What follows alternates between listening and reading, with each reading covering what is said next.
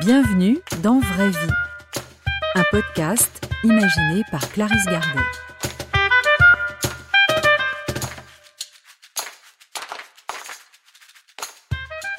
On croit souvent très bien savoir ce que ressentent les autres, ce qu'ils pensent, ce dont ils ont envie ou besoin, particulièrement ceux qui sont dans les situations difficiles ou qui traversent une épreuve comme la maladie, le handicap, la séparation. Vraie vie donne la parole à celles et ceux qui sont concernés pour entendre de leur bouche et sans filtre ce qui fait leur quotidien, ce qui est difficile, mais aussi ce qu'ils ont appris et ont à transmettre. Vous écoutez Intelligence de la différence, un épisode où je m'entretiens avec Ellie. Le, truc euh, sur lequel je veux bien préciser, c'est que euh, y a beaucoup d'enfants qui ont euh, les mêmes problèmes que moi, mais qui ne vivent pas comme moi. Parce que moi, je sais que je me suis beaucoup adapté à ça.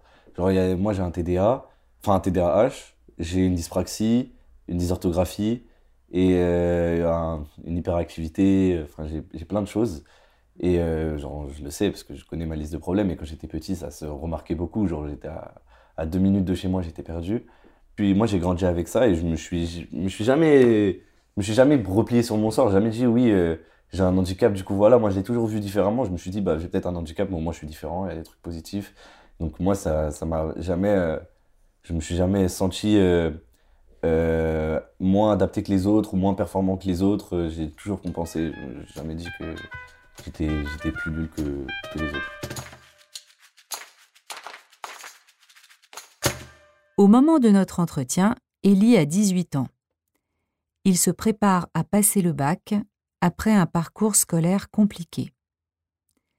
Son témoignage met en lumière toute l'énergie qu'il a fallu déployer autour des résultats scolaires.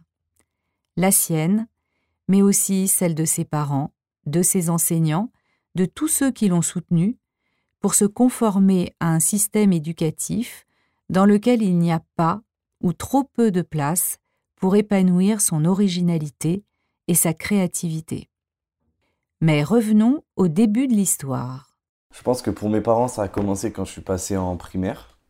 Et en fait, on a tout de suite vu que j'avais des troubles parce que bah, déjà j'étais hyperactif, ça veut dire que vraiment euh, j'avais des problèmes pour me calmer, pour me canaliser, j'étais j'étais un comportement, vraiment un trouble du comportement qui était euh, que mes parents ont tout de suite vu quand j'ai commencé à avoir 10 euh, ans, enfin non, quand j'ai commencé à avoir 6 7 ans je pense. Et ça ils l'ont tout de suite vu. J'ai Ça se manifestait comment? Bah ça se manifestait dans le sens où j'étais j'avais énormément de mal à dormir parce que bah, quand tu es hyperactif, tu as du mal à dormir. Euh, j'avais tout le temps besoin d'avoir quelque chose dans la main. Je, faisais tout le temps des, des, trucs comme ça, que je fais tout le temps d'ailleurs. Avec la cuisse Oui, avec la cuisse, voilà. Je bougeais tout le temps ma jambe, quoi. Et, euh, et, du coup, mes parents, ils ont vu qu'à ce niveau-là, bah, il y avait un problème euh, au niveau du comportement. après, la dyslexie, ça, ils l'ont vu parce que bah, je me prenais des moins 30, des moins 40 en dictée. Je tenais mon stylo, je pourrais pas l'expliquer, mais je tenais mon stylo avec tous les doigts. C'est-à-dire que moi, quand je tiens un stylo, et je le tiens toujours comme ça, je le tiens comme ça, je peux pas, j'arrive pas à faire autrement et j'avais énormément de mal à écrire. Avec ça veut tous dire les que, doigts. ouais, avec tous les doigts, c'est ça. Et euh, j'avais énormément de mal à, écrire. Donc quand j'écrivais, bah, je sais pas pourquoi, j'ai retrouvé des feuilles de, de ce que j'écrivais avant, mais par exemple, je pouvais écrire la première ligne en très très gros, puis la deuxième ligne en tout, tout, en tout petit parce que je sais pas, ça m'amusait. Vraiment, je sais pas, mais j'avais vraiment du mal à écrire et du coup, je trouvais un moyen de un peu m'amuser en écrivant, mais je sais que je me fatiguais énormément le poignet, mon écriture, elle était illisible. Et euh, bah, j'avais des moins 30, moins 40 en dictée, donc euh, niveau faute euh, d'orthographe et tout, bah, ils ont tout de suite vu que là, bah, c'était pas normal. Puis au niveau de, de, ma dyspraxie, donc c'est un trouble qui fait que tu peux te perdre dans le temps, dans l'espace, donc tu as du mal à te retrouver. Et bon, bah ça, ils l'ont vu très très vite quand, quand j'arrivais pas à rentrer à l'école tout seul. C'est-à-dire que mon école était à deux minutes de chez moi. Déjà, je pensais qu'elle était, euh, c'est bête, hein, mais je pensais que si j'y allais à pied, j'avais 25 minutes de marche, alors qu'elle était vraiment à deux minutes de chez moi. Et mes amis me raccompagnaient chez moi parce que je savais pas où j'habitais. Donc ça, ils ont, ils ont très vite vu que j'avais un problème. Et puis, euh, le TDAH, euh, ça a été diagnostiqué quand ils ont commencé à faire, à s'adapter à mes problèmes. Donc j'ai vu une ergothérapeute puis j'ai vu euh, toute une liste de gens, donc euh, j'ai vu un psy, J'ai vu un autre psy, mais c'était différent. Il était spécialisé justement dans les gens qui avaient des troubles. Le TDAH, trouble du déficit de l'attention avec hyperactivité, est diagnostiqué. Le TDAH, euh, ça a vraiment été mis par, euh, par rapport aux gens qui m'ont diagnostiqué, qui m'ont vu, qui ont fait des entretiens avec moi, qui ont décrit que j'avais un TDAH. Et donc, tu peux donner la traduction? Du TDAH, je sais pas. Je, sais pas. D'accord. tu sais pas traduire. Mais comment tu l'expliquerais à quelqu'un qui sait pas ce que c'est? Le TDAH Bah, alors, moi, par exemple, enfin, moi, en tout cas, je le ressens comme ça, parce qu'on m'a toujours dit que j'avais un TDAH, et moi, justement, le problème que j'avais jusqu'à il n'y a pas longtemps, c'est que je me suis jamais intéressé à mes problèmes. C'est que vraiment, pour moi, je, n'aimais pas avoir un ergothérapeute. Mes parents me faisaient voir un ergothérapeute, j'aimais pas. Je voyais un psy, j'aimais pas du tout. On me disait que j'avais des problèmes, que j'avais besoin d'adaptation, que j'avais besoin d'un ordinateur à l'école, j'aimais pas du tout. Je prenais jamais mon ordinateur à l'école. Pour moi, j'étais comme tout le monde. C'est-à-dire qu'il fallait pas me dire, Eddie, t'as des problèmes parce que j'en avais pas. C'est vraiment, pour moi, dans ma tête, j'avais pas de problème. Donc, euh, en fait, je voyais juste ça comme une différence, mais pas du tout comme un point négatif. Vraiment, absolument pas. C'est-à-dire que j'ai jamais calculé le fait que j'avais des problèmes. Et je pense que c'est pour ça que je me suis très bien adapté. Ça, doit, faire, ça doit être une des raisons parce que j'ai vu des gens, en, tout cas récemment, qui m'ont fait un bilan euh, d'orthophonie. J'ai vu une orthophoniste qui m'a suivi pendant, je crois que c'était de ma CM1 à ma quatrième ou cinquième, je crois. C'est elle qui m'a décrété tous mes problèmes. Euh, une ergothérapeute aussi. J'ai vu, euh, j'ai vu un psy. Et euh, j'ai revu une orthophoniste là il n'y a pas longtemps pour faire un bilan, parce que tu dois faire un bilan, je crois, tous les 4 ans, tous les 3 ans, tu dois faire un bilan. Et elle-même, donc c'était pas la même, que, qui me suit depuis que je suis petit. Et elle m'a dit que bah, j'avais une grande liste de problèmes et qu'elle trouvait que je m'étais très bien adapté parce que j'avais pas de problème de, de prononciation. J'ai des petits bégaiements des fois, mais ça se ressent pas. Puis même, c'est bête à dire, mais socialement, les gens qui ont des troubles, souvent, ça va avec. Enfin, socialement, ils ont du mal à, à s'y retrouver les aides s'organisent, se médicalisent, dans le but d'aider Ellie, qui, lui, n'a pas vraiment la sensation d'avoir des problèmes. C'est pour ça que j'aimais pas les aides qu'on m'attribuait, parce que c'est important d'avoir un suivi quand, quand tu as un handicap, mais le problème des suivis qu'on a, c'est que les suivis, c'est OK, tu as un problème, on va s'en occuper, quoi. C'est ça. Ça veut dire que à chaque fois que j'allais dans ce genre d'entretien, et qui, me parlait tout le temps de mes problèmes comme quelque chose de négatif. Voilà, on va essayer de résoudre tes problèmes en te donnant un tel médicament, un tel, un, tel ceci, un tel cela. En plus, c'est des médicaments, euh, souvent euh, le côté négatif du, de ce médicament, le, côté secondaire, c'est euh, un effet de dépression un peu. C'est-à-dire que tu te sens très mal toute la journée et tout. Moi, ça me, ça me saoulait en fait, parce que c'était vraiment que du négatif autour de mes problèmes. C'est voilà, t'es comme ça, mais on va t'apprendre à être normal. Mais non. C'est pour ça que le trop dans le suivi, c'est pas bon tu te dis tous les jours que tu es normal et comme les autres, mais par contre, tous les, tous les deux jours, tu dois aller voir euh, un psy, tu dois aller voir euh, un orgothérapeute, après, tu dois aller voir l'orthophoniste. Je trouve que les aides, c'est important, mais qu'il ne faut pas, il faut pas en abuser. Euh. Et qu'est-ce que ça te faisait quand tu étais petit, qu'on te parle tout le temps de problèmes? Bah, En fait, quand j'étais petit, on me. On te bah, présentait ça comme des problèmes Ouais, on me présentait ça comme des problèmes. On me disait que ça allait être beaucoup plus compliqué pour moi à l'école. Je l'ai tout de suite ressenti à l'école parce que j'ai eu. Enfin, j'ai pas eu de chance à ce niveau-là. J'ai eu des profs jusqu'en CM2. J'ai eu que des profs qui n'étaient absolument pas adaptés pour moi parce qu'en fait, ils me voyaient comme un con. C'est-à-dire qu'ils me mettaient au fond de la classe.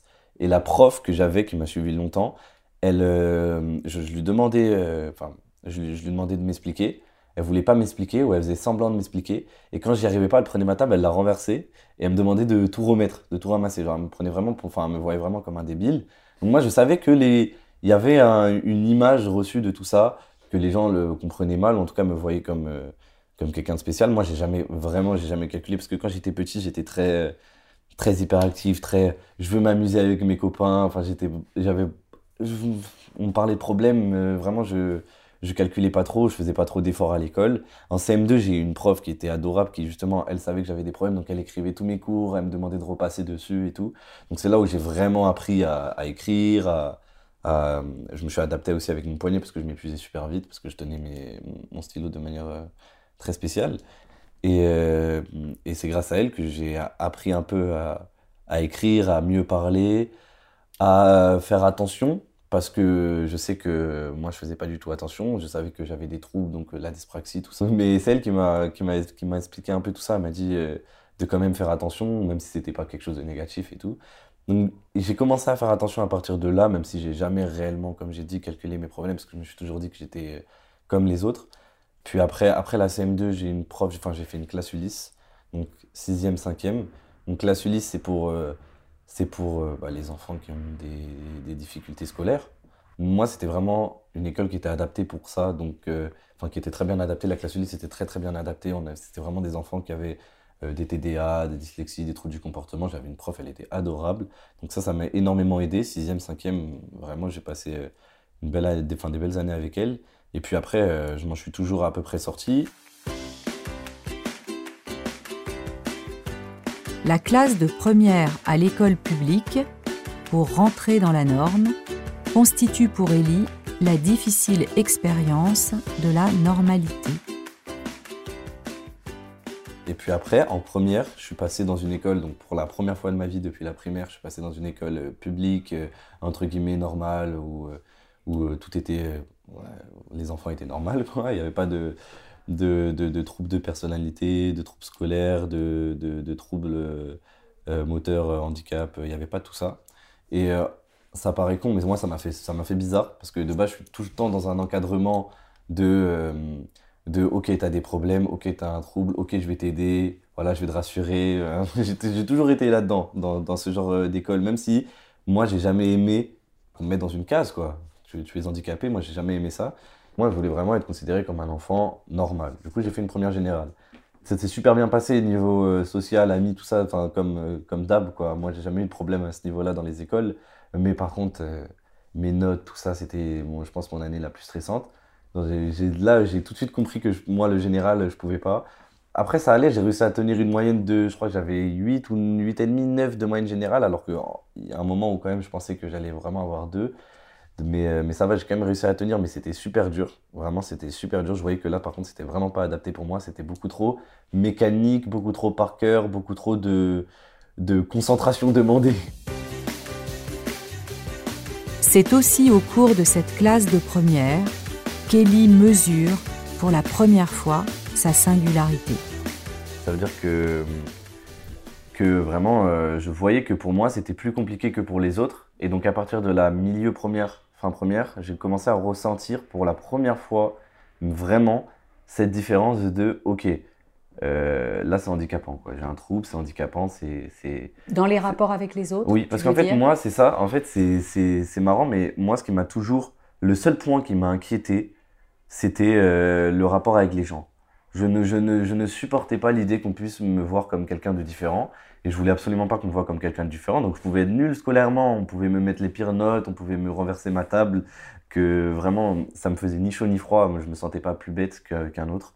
Mais, euh, mais surtout parce que j'ai toujours été, comme je l'ai dit, enfin, la primaire, j'étais, j'étais trop dans une euphorie pour calculer ça, j'étais petit. Puis après, jusqu'à la, enfin, jusqu'à la première, j'ai eu que des écoles spécialisées. Donc pareil, je calculais pas ça. Les gens étaient tous dans le même bateau que moi. Euh, Quand tu dis euphorie, ça veut dire que tu aimais bien la vie, quoi. Ouais, c'est ça, c'est ça. Vraiment, c'est, je me posais pas de questions en première, en, en, en, primaire. Je me posais aucune question en primaire. Vraiment, j'étais, j'étais au top de ma forme euh, dans ma tête. J'ai, vraiment, j'ai la primaire. Moi, je, me suis juste amusé. J'étais avec, euh, j'étais pas du tout dans une primaire spécialisée. Je sais même pas si ça existe. Ce qui te fait souffrir, c'est vraiment si les autres euh, c'est ça, en fait, c'est te mettent à part, non? Plus maintenant, mais justement, euh, à partir de fin seconde, quand fin seconde, c'est un peu spécial parce que justement, j'ai rencontré des gens avec qui j'étais ami en, avant, du coup, en primaire que j'avais perdu de vue, qui du coup, eux, étaient mes amis, qui qui n'avaient pas de trouble, quoi. Quand j'ai recommencé à reprendre contact avec eux, que j'ai vu leur parcours scolaire, euh, tout ce qui s'est passé pour eux jusqu'à maintenant, j'ai tout de suite vu la différence. Donc à partir de fin seconde, début première, j'ai vu la différence. Parce que ils avaient, euh, ils avaient un parcours scolaire qui était beaucoup moins compliqué que le mien. Parce que moi, il y a un moment où, comme quand, quand tu fais que des écoles spécialisées, tu te dis que c'est un peu pareil pour tout le monde. C'est bizarre dit comme ça, mais tu te dis que tout le monde doit galérer un peu. Alors que là, j'ai vraiment vu que pour eux, c'était beaucoup plus simple. Ils ont tous fait la même école. Ils ont tous eu euh, des bonnes notes, entre guillemets. Ça n'a pas été compliqué pour eux. Il n'y en a aucun qui m'a dit Ah ouais, moi, l'école, ça me saoule de fou. Non, ils me disaient plutôt que c'était chiant parce que c'était l'école, quoi, mais c'était pas, ils n'avaient pas ce, ce, cette peur que moi j'avais tout le temps quand j'allais en cours. Et donc là, j'ai vu vraiment la différence, j'ai compris. Et moi, ça m'a fait un petit, un petit, ça m'a fait un peu bizarre. Et j'avais peur que les gens, par rapport à ça, me voient différemment.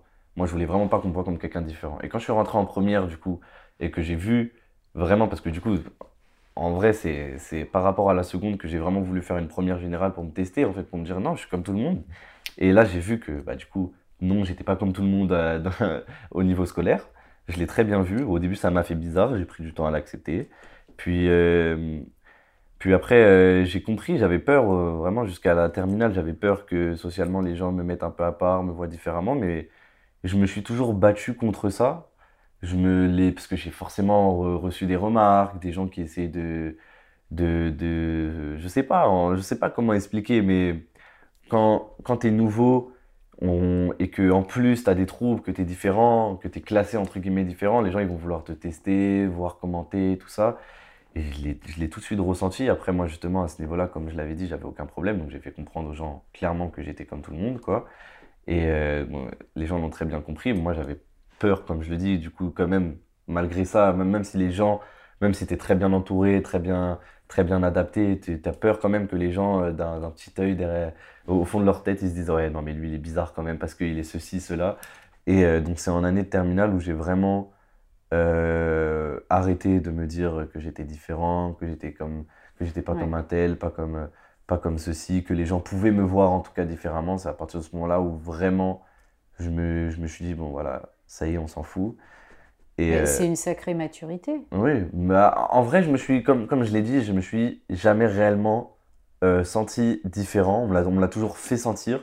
Moi, je me suis jamais considéré comme différent.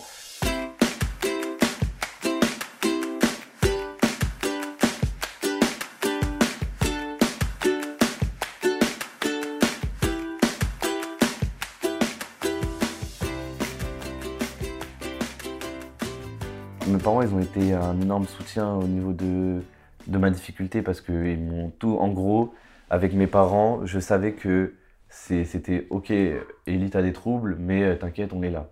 Euh, je savais que scolairement, ils allaient toujours euh, faire en sorte, ils allaient toujours me mettre dans, dans quelque chose qui allait être bien pour moi, même si moi, quand j'étais petit, voilà, ça m'énervait d'être dans cette école spécialisée, ils le faisaient pour mon bien. Et heureusement qu'ils l'ont fait. Moi, je les remercie maintenant de l'avoir fait parce que je sais que j'avais vraiment des troubles du comportement qui faisaient que je pouvais pas aller dans le public, j'allais être viré en, en, en deux mois, quoi, c'était pas possible. Et euh, bah, du coup, je remercie mes parents à ce niveau-là. Ils m'ont jamais fait ressentir vraiment la différence parce que je sais qu'il y en a qui ont des parents qui se disent euh, voilà, mon fils il a été diagnostiqué un, euh, comme ça, comme ci, donc il doit être bête. Moi, mes parents, m'ont jamais fait ressentir que j'étais bête ou quoi. Ils m'ont toujours dit qu'au contraire, ça pouvait être une force. Donc mes parents, ont toujours été très bien à ce niveau-là. Le seul truc que je reproche à mes parents, c'est que du coup, par rapport à ça, euh, ils ont toujours eu ce truc extrêmement protecteur vis-à-vis de moi. Donc euh, très, euh, très, je peux pas le laisser partir, je peux pas le laisser tout seul, très là quoi. donc ça, je le reproche, mais ça n'a rien à voir. Mais sinon, non. Et quand tes parents te disent que ça pourrait être une force, ça bah, te semble juste ça me semble, ça me semble totalement juste. Et, dans quel sens hein, ça peut être une force bah Parce que, en fait, bah, là, c'est ma façon d'expliquer le TDAH, mais je veux vraiment pas, parce que je ne suis pas très, très renseigné à ce niveau-là. Mais en tout cas, ce que je sais. C'est pas renseigné, mais c'est ton cas, donc. Euh, oui, mais c'est paradoxal, hein, mais je me suis pas, enfin, je me suis déjà renseigné quand même pour savoir ce que c'est qu'un TDA et je sais ce que ça peut apporter. Mais en tout cas, moi, comment je ressens en tout cas mon TDAH, c'est que je sais que ça joue énormément sur mes émotions. Donc j'ai des troubles de, émotionnels qui fait que je peux être, je suis hypersensible en gros. Donc ça fait que je peux, des fois, euh, je peux être extrêmement heureux, avoir une euphorie, être super heureux, puis d'un coup super triste, ou d'un coup être même triste, angoissé et stressé sans savoir pourquoi. Et donc ça, c'est chiant à vivre, mais à la fois, je l'ai toujours vu comme une force parce que moi, je suis quelqu'un qui, euh, je sais pas comment expliquer, mais qui aime bien ressentir les choses. je me dis, l'hypersensibilité, c'est pas une, c'est pas une, c'est pas, c'est pas quelque chose de, de, moins bien parce que moi, je me suis jamais dit que j'étais, euh, que j'étais faible parce que je pleurais ou parce que je pouvais être triste. Euh, au contraire, enfin, moi, au contraire, ça fait du bien de pleurer en soi. Donc voilà, comme, comme j'ai dit, l'hypersensibilité. Puis aussi, je peux je peux euh, me perdre beaucoup dans ce que je dis ou euh, ce que je fais. Donc euh, je peux d'un coup, par exemple, boire, ou, boire de l'eau et euh, sans faire exprès avoir un moment d'inattention où je vais être vraiment dans un autre vraiment dans un autre monde. Vraiment je vais je vais je vais oublier que j'existe quoi limite et faire euh, tomber tout mon verre sur moi quoi. C'est vraiment c'est des petits moments comme ça. Et après je me rappelle enfin j'en rigole limite mais voilà j'ai ce côté euh, très très dans la lune et, et aussi ce que je ressens beaucoup avec mon TDA mon TDAH c'est que j'ai une hyper réflexion donc ça c'est ça c'est vraiment là là c'est vraiment dans les sujets du TDAH c'est ce que ça apporte et donc ça fait que, par exemple, mon cerveau, il s'arrête euh, rarement de réfléchir, qui, qui, fait que je réfléchis tout le temps. Et c'est très handicapant, en, fait, parce que c'est quand as envie de dormir, n'y arrives pas, donc tu es très insomniaque. Moi, je me suis jamais couché à 22h, 23h, je me couchais toujours à 2h, 3h du matin parce que j'arrivais pas à dormir. Euh, j'ai pris des, plein de médicaments pour ça, donc euh, que ce soit pour mieux dormir ou pour mieux me concentrer mais, euh, mais ça n'a jamais bien fonctionné. Là, actuellement, j'ai un médicament pour dormir, ça fonctionne bien, mais avant, ça ne fonctionnait pas. Et donc voilà, donc j'ai cette hyper réflexion qui fait que je réfléchis tout le temps, j'ai du mal à arrêter de réfléchir, j'ai du mal à me dire, ok, voilà, là, là je mets un point, j'y repense plus tard, non ça j'y arrive pas. Si j'ai pas fini de réfléchir au truc auquel je pensais, bah, bah, je, ne peux pas arrêter, donc ça c'est très handicapant. C'est mon hyper, hyper réflexion qui fait que que des fois, tu as envie d'arrêter de penser à certaines choses, tu n'y arrives pas. Quand tu butes sur un truc, tu butes pendant, pendant des heures. c'est quoi ce qui donne de la force? Ben, en fait, c'est bizarre, c'est bizarre à dire, mais justement, moi, je, je, préfère expliquer mes problèmes du TDA justement pour parler de la force après, parce que par rapport à mon hyper réflexion, je, je, vois des choses très négatives comme je vois des choses très positives. Moi, je sais que quand je suis, euh, quand je fais quelque chose que j'aime, parce que voilà, j'ai des, énormes problèmes de concentration, qui fait que quand on me dit, donc comme à l'école, de faire ci, faire ça et que ça m'intéresse pas, mon cerveau il n'arrive pas à s'y intéresser. On ne peut pas me forcer à m'intéresser à quelque chose, j'y arrive pas. Donc je dois trouver quelque chose qui m'intéresse là-dedans, un minimum, un truc, sinon je vais pas, je vais pas réussir à travailler. Mais quand je fais quelque chose qui m'intéresse, je suis extrêmement productif. Pareil sur les émotions, comme je l'ai dit sur l'hypersensibilité, moi je suis quelqu'un qui, n'a pas de problème à ressentir les choses pleinement parce que je préfère ressentir les choses pleinement. Je sais pas, je sais pas comment expliquer. Je vais être heureux, je vais être très heureux, je vais être triste, mais je vais être très triste. Mais au moins, je suis humain. je pourrais pas mieux l'expliquer. Pour terminer, je lui demande quels seraient ses conseils à un petit qui commencerait un parcours semblable au sien. Moi, je lui dirais déjà de ne pas s'inquiéter, de pas, de pas du tout se focaliser sur ses problèmes, de se dire qu'il est complètement normal parce que bah, il est complètement normal et que s'il y a des gens qui parlent de ses problèmes, qui lui disent que il est comme ci, il est comme ça, qu'il les écoute pas, qu'il les calcule pas, l'ignorance c'est la meilleure des, des, combats de toute façon. Et, euh, et puis euh, de se dire aussi, vraiment de le voir comme une force, de se dire, ben, t'es différent, tu vois. C'est stylé d'être différent. Ouais, c'est ça, il faut se dire que, que t'as as une petite différence que les autres ils ont pas et que peut-être que c'est négatif pour le moment parce que voilà, t'es es jeune, t'es à l'école et que là, dans, dans, tout ce qui t'entoure, euh, tes troubles, ils vont pas forcément être positifs pour toi. Parce que bah, tu es, dans un environnement où justement, tes troubles euh, ils vont, euh, vont, vont. Parce que, en fait, c'est ça. Moi, je vois plutôt comme ça. Le TDA, la dyslexie, tout ça, c'est pas un handicap, c'est un trouble. Donc, qui fait que tu es différent euh, des, des, personnes normales, entre guillemets, mais juste différent de la masse. Et en fait, ça peut être totalement positif. C'est juste qu'à l'école, bien sûr que c'est négatif.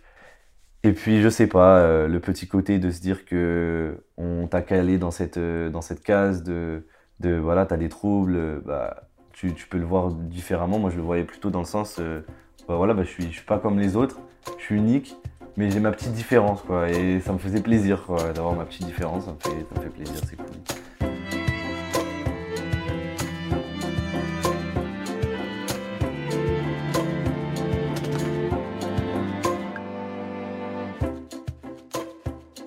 C'était Intelligence de la différence, un épisode de Vraie vie. Bonne route, Ellie, merci et respect pour ton parcours, ton talent relationnel, ton enthousiasme. Vraie vie est un podcast de Clarisse Gardet, réalisé par Calisson.